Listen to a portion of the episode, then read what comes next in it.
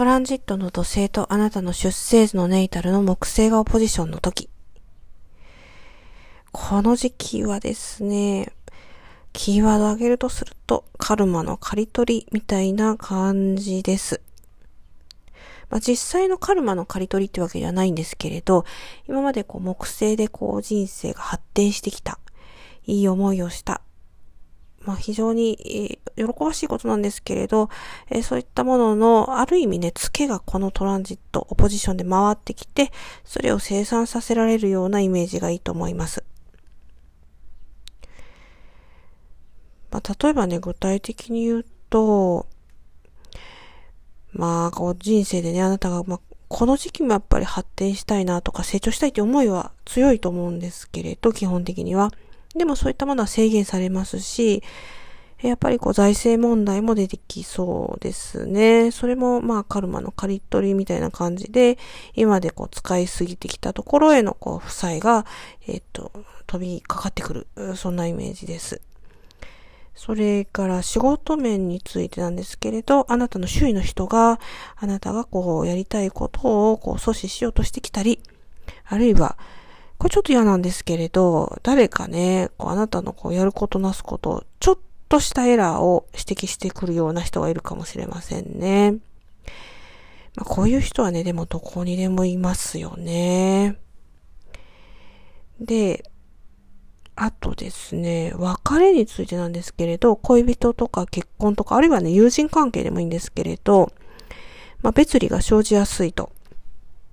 で、やっぱりそれはあなたがこう自由になりたい気持ちは大きくって、まあ、別れるんですけれど、結論から言ってしまえば、この時期は、え、スパッと別れ、決断したら別れてしまった方がいいというふうに思いますね。もう後ろは振り返らないで、そっちの方がうまくいきやすいんじゃないかなと考えます。そしてですね、まあ、このカルマの刈り取りみたいな、こう今までのこう、ツケがね、回ってきて出てくるような時っていうのは、え人生を、まあ、こう、削ぎ落とす時期なので、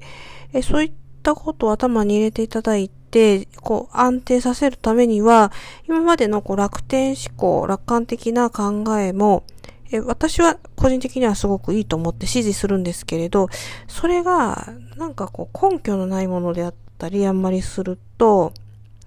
やっぱりこの時期に何かしら、こう、障害っていうか弊害が生じてきやすいので、そこのところをうまく見つめる必要があるんじゃないかと思いますし、まあ、例えばね、まあ、こう、スピ系なんかこう好きな方もいらっしゃるかもしれませんけれど、うん、前もってね、何かこう、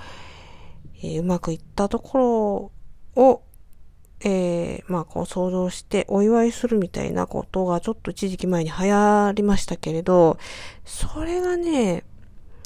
単なるこう木星のこう、膨張かもしれないっていうところに気づけるかっていうところが重要なんですよ。